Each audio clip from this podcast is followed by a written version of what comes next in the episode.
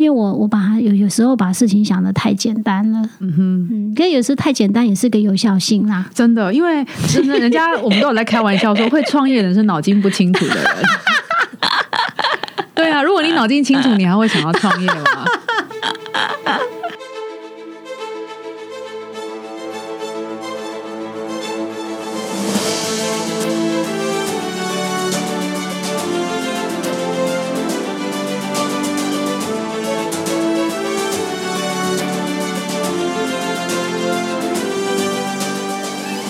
大家好，欢迎来到朕的天下，各位子民好，我是郑来儿。今天我邀请到了一个呃一个很特别的朋友，然后他是个金门人哦，是我们金门一来顺面线的陈心玲，然后他目前是一来顺面线的营运长。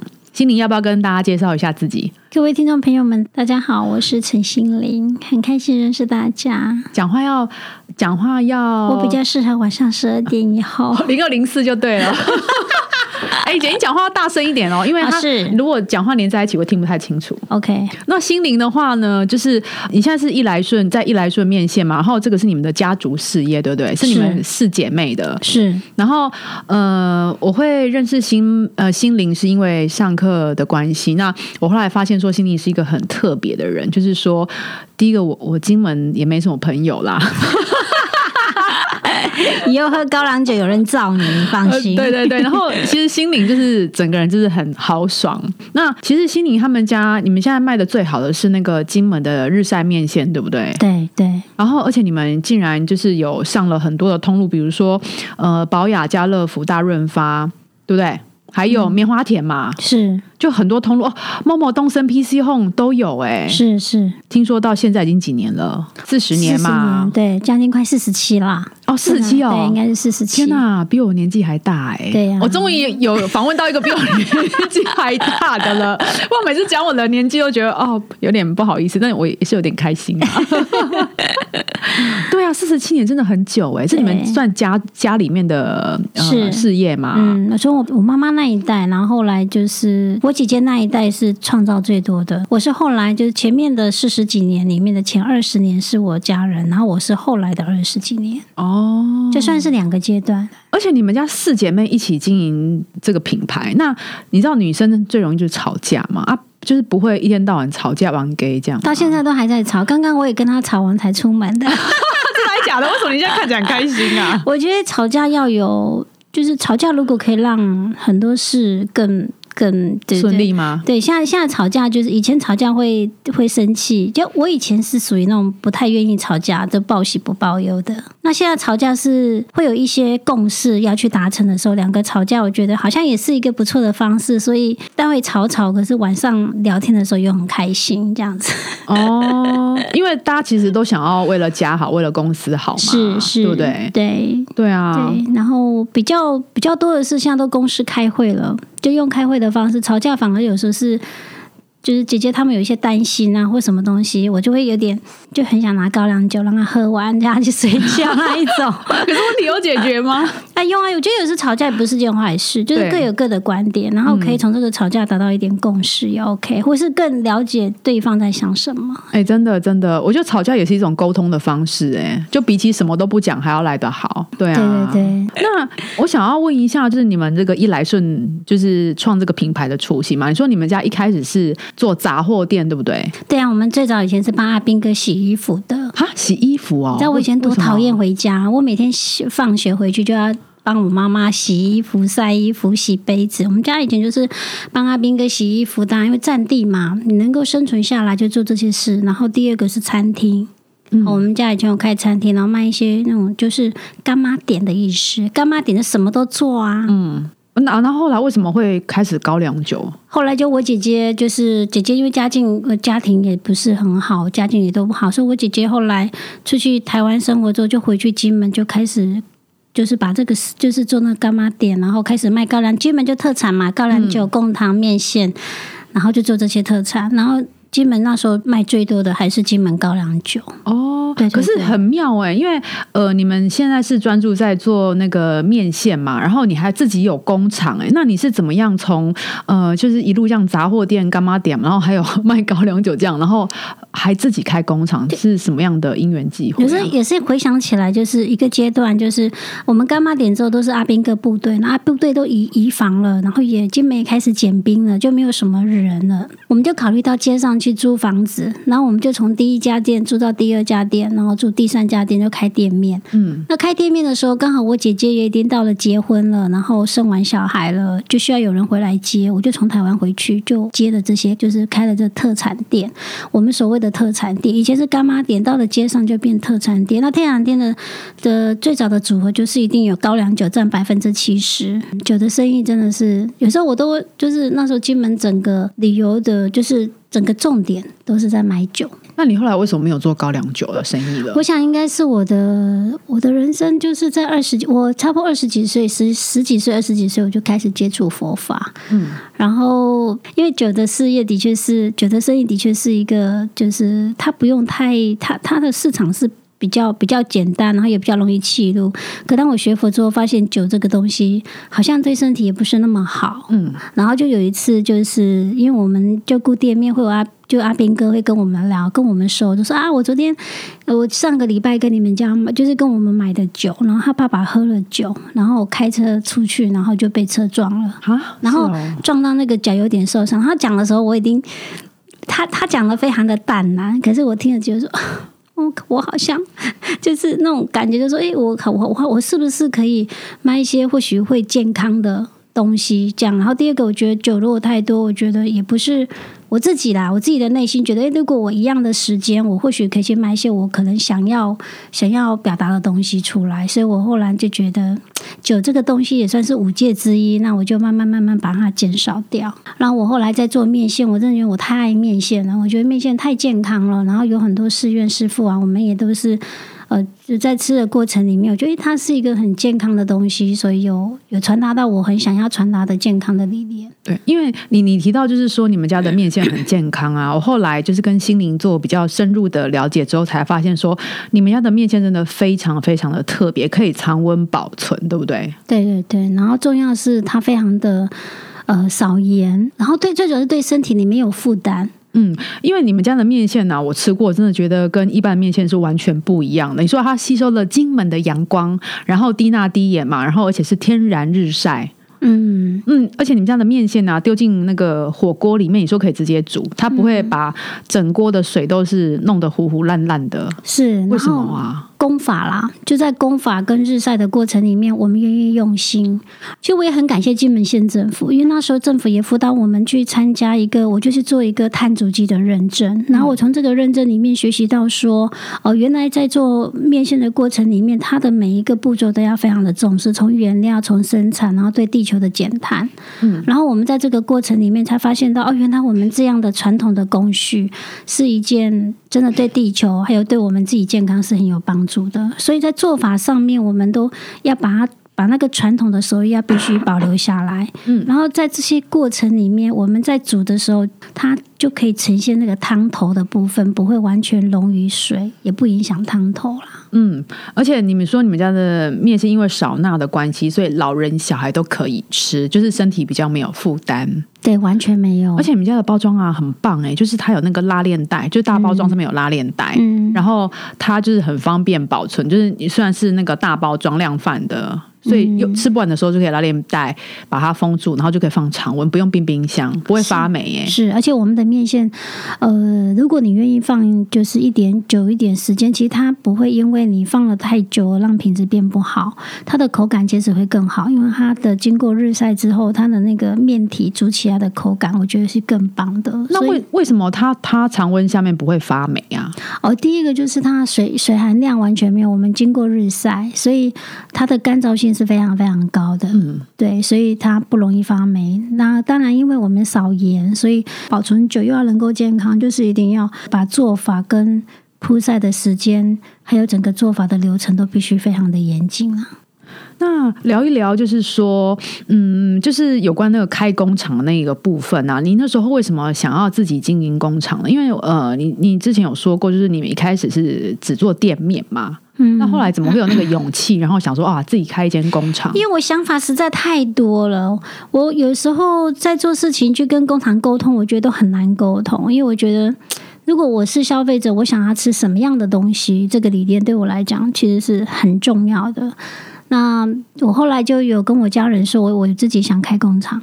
而且我就是要开，你姐他们有吓死吗？他们有吓死，然后 他们也没有人理我，然后我就自己一个人跑去台湾看工厂。然后我永远记得我去呃买机器的时候，那个老板一直摇头，他说：“一机器人把多个美洋最猛呀，跟我来搞要买机器啦。”那他又他他不想卖你就对了，没有，他还是卖，可他就反而是那个老板告诉我这个是怎么做，这个是怎么做，这个机器要买这个机，我说好吧，那你说这几台都要买，那我这几台都买了，这样子。哦，姐，你真的是好。客人呢？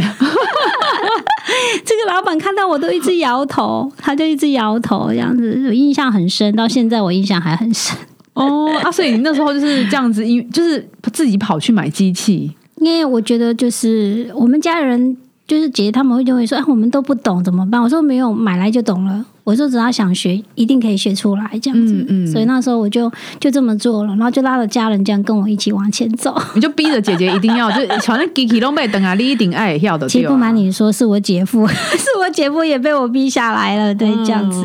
所以现在工厂的部分是姐姐跟姐夫在帮忙经营，就是是，我们都分工喽。哦，都分工。所以后来他们就是比较呃着重在那个工厂的部分，然后你就是比较在业务的部分嘛。是是是，都互相对，因为分工嘛。嗯嗯嗯。其实我觉得有时候，有时候我去思考，说我我之前这么冒险去做这些事情啊，然后有时候会碰到很多很多的代价。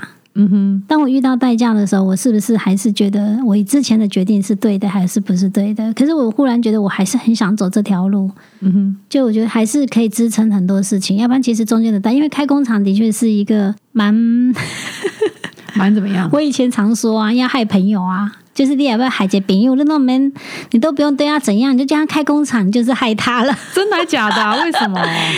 因为工厂在目前台湾来讲，如果公司的产量就是你要呈现什么价值，其实要非常的重要。要不然工厂很容易跑到一个量的的结构。还有第二个部分就是人力在台湾，就是在我们现在来讲，工厂的人力也是一个很大的问题。呃，你要不停的一直进步，所以你的机器基本上，你的投资跟你还有人力，还有很多的部分，你都要要去克服。然后最重要的是行销，也是一个，就是要要去做一些连接这样子。然后现在就工厂也不是一笔小投资，哦，就在在这个部分方方面面都要做。可是，就说工厂是一件很专业的事情啊。对，然后行销也是一件很专业的事情。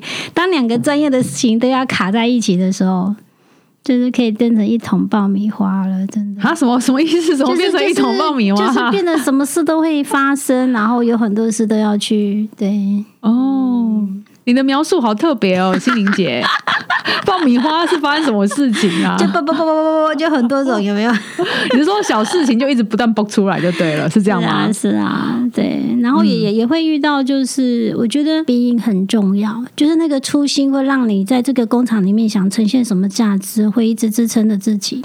那你现在看，因为你现在呃接家里的事业是二十二十多年了嘛？那如果说你你现在回头看，你觉得有没有什么么重要的领悟或是学习？让你呃觉得说哦，我当初应该是要早点知道这件事，然后少踩一点雷。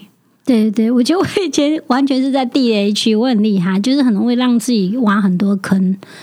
就是让现在回回想起来，我觉得我看到了自己的有效性，是我很愿意去做冒险，然后也很愿意去就是去想我要的东西。可是另外一个角度是，我的规划性是不够的。所以会有很多的时间都都是浪费在这些没有规划性太多的地方。所以，如如果以时间性来讲，就是规划对我来讲，应该是我更要学习的，而不是只有想要这件事。对。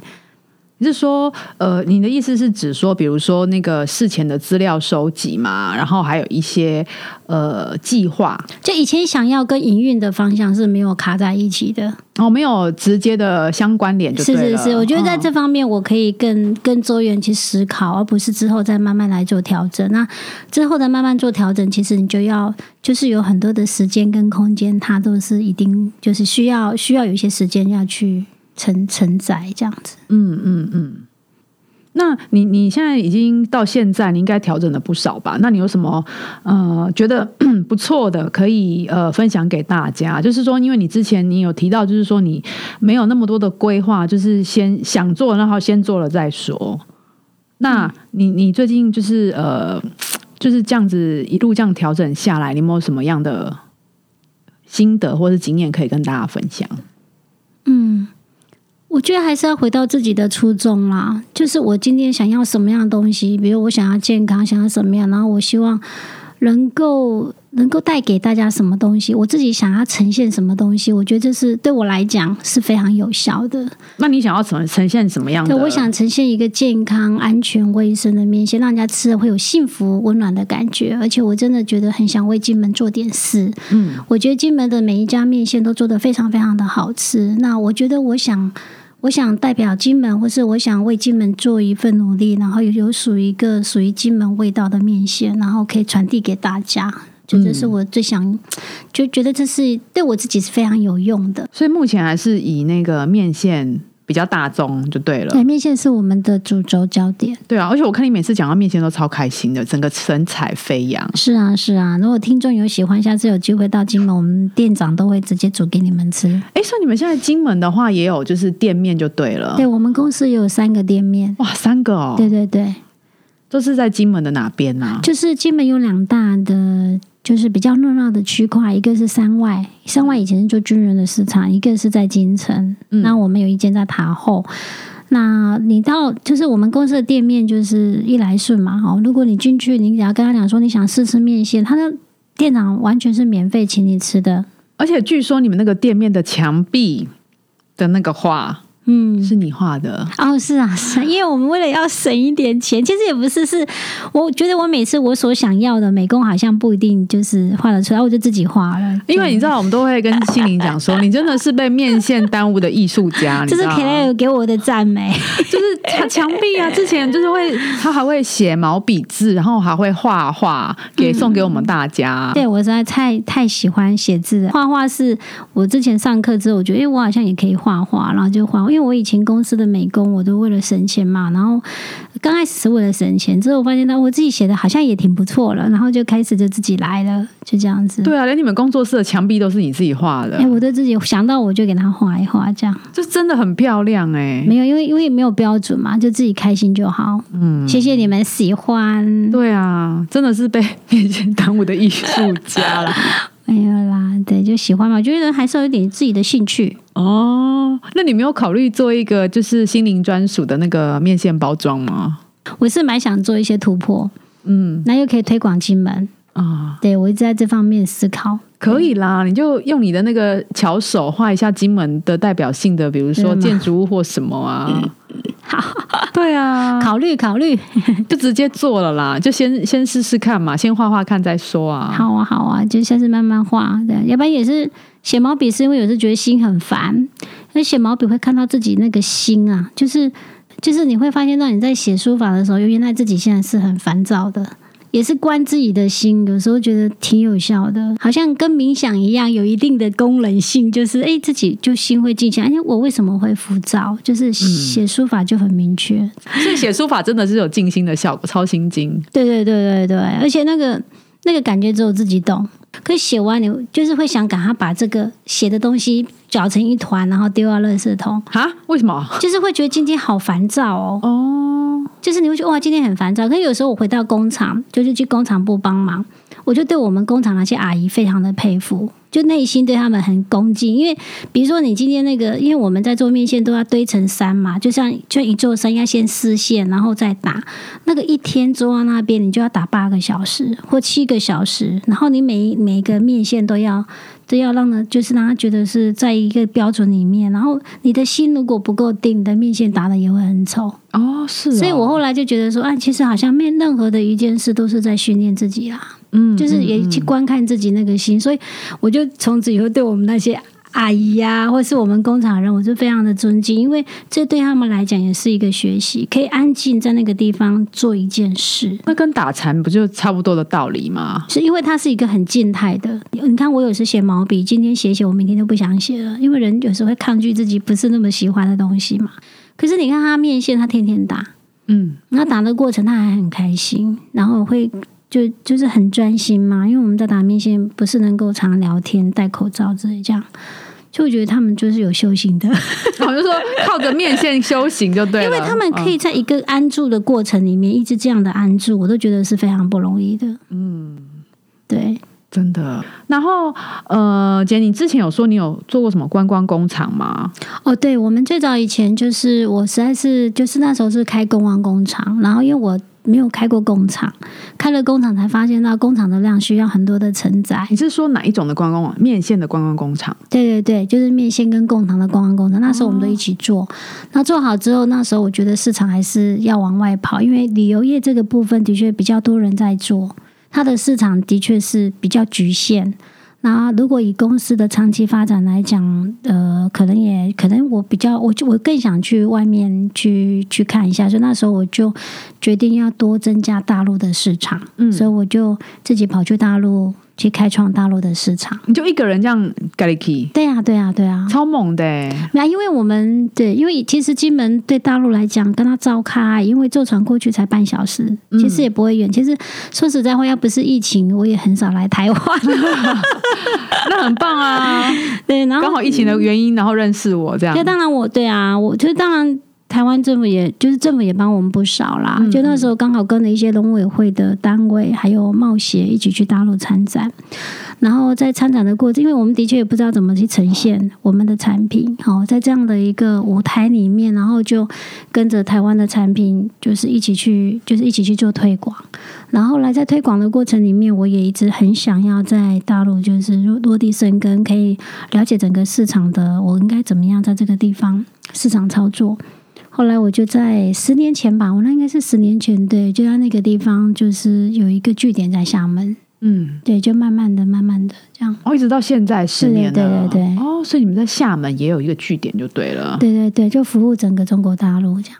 哇，姐真的事业做很大，没有啦，就是呃，没有，就是就是就是一个据点，然后慢慢学习，因为其实在大陆做生意，我也遇到了很多的困难，因为。刚开始前几年去的大连，我永远记得那一幕，就是我真的是觉得反应超不好的啊！什么样的反应超不好？就是我去大大连参加一个农农场的，就是农品农农品的一个哦一个展会，那我跟着一群人去，然后那一群人全部都男生，我印象非常非常非常深。然后我去的时候，我就就。我因为我跟他们不熟，所以我也没有问他们太多。可是那那样的反应对我来讲是不符合我人工成本的，然后也不符合我要的市场在哪里。可是我有点不知道我要往哪个市场去走。那我去饭店里面，我自己想了很久，为什么在这里？然后我为什么要就是这个这个就这样的结构会让我这一次就是亏了不少钱。就是我想到的是亏到了不少钱，然后我的客户有经营到什么吗？就是我自己会问我自己这样子，然后在那个过程里面就开始啊，干他妈的，我自己怎么啊？对不起，没关系，这个课我们不会剪。我说我怎么会在这个时候就是去想这些事情？就我我我在做，我从大连那个地方，然后再再飞回厦门，大连很远，每次飞回厦门都很久的。我就以以我以前我都是睡觉睡很久，就整个脑子都在问说，为什么我会变这样？然后一点点就是去去，因为出去原本就不一定是 OK 的，你可能就是会会亏钱，或是说你你要去，你能够承载到底有多少？你可能以前承载这些对我来讲，我好像可以，现在我却非常的重视，因为因为每一分钱都变得很重要。那个时候，那我就惊觉到说，哎呀，我的事业体就是被我搞到。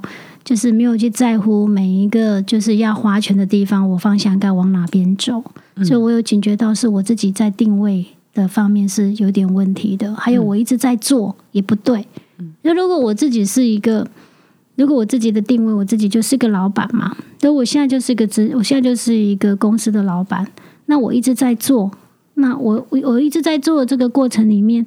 我似乎就方向完全没办法定出来，然后整个公司，然后我我回到公司看，我请的员工是坐在公司等我回来的，那应该是他们出去外面，我在这边还思考路要怎么走。嗯，所以我觉得这对我自己来讲，还有就是当我发现到整个经经济链或是整个财务的部分，我觉得我的心情就非常非常的浮躁。嗯，那在这个浮躁过程里面，我也真的是因为上课之后，我才发现到是我的定位不明确。啊，所以就是比较容易飘来飘去，所以公司的焦点在哪里？这对我来讲是也是常常我自己在问自己的，给自己做一些适当上的调整。所以代价就是，当你发现到你不能承载的时候，你要去承受这些的资金压力缺口。其实这个时候也或许，我现在回想起来，也是一个自己很好的体验呐。没有这些体验，我有点不知道，我有点高估我自己的承载。嗯，啊，你后来怎么做调整的？呃，我这个人啊。就是有时也不要想太多，就赶快去做，把这些事情解决掉。就是当你发现到说这个，然后第二个公司公司一定营运出了什么问题，我们的方向是有问题的，才会让公司没有办法正常的运营下去。要很认真去看待这件事，而做出一些调整。嗯，对。然后在做这些调整之后，才会让公司的方向更明确。嗯嗯，现在讲的讲究变得好严肃哦。我觉得人还是真的是。初衷是生命送给自己最大的礼物啦。就如果是我来讲，尤其我这个工作也把我的生命都在里面啦。如果未来的二十年我还是在这个地方，我的青春岁月都在这里了，你整个人生都在面线里哎。嗯，对，因为我觉得还是很感动。可能是我真的是很爱金门吧。我觉得这个东西对我来讲，它就是一个金门的连接。对我来讲，嗯嗯。那姐，你你有建议几月到几月？到金门最好吗？这两个月千万不要去哦。为什么？因为清明节都雾季啊，都没有飞机哦。就是你，因为大家都有假期嘛。如果最好的话，就是我觉得金门最美的是十月到十月。我觉得十月到十二月是我最喜欢的，因为不冷不热。哦，十到十二月，那夏天去呢会发生什么事？夏天也非常好，就是非常的热，对。可是 就是就是因为大家比较有假期嘛，金门很美哦，金门春夏秋冬都可以来，只是说这两个月可能雾季，要了解一下状况再过去。嗯。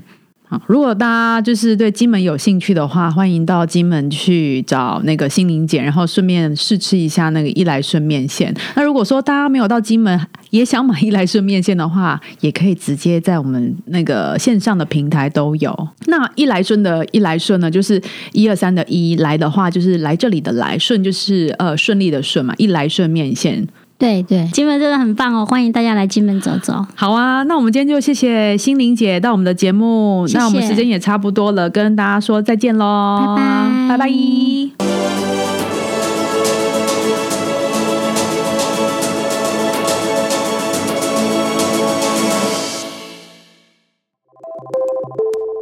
对呀，我现在其实什么都不会煮，我最会煮面线了。我还是为三十秒。你真的什么都不会煮吗？我觉得就是煮面线实在是太方便了。我那天看你煮面线，这个很有板色，我以为你很会煮饭呢。对，其实并不太会。这在讲。可是我又很爱煮饭呢。哦。我觉得煮饭会让我觉得舒压，然后我也很喜欢整理厨房。哦，那我家厨房可以请你帮忙整理。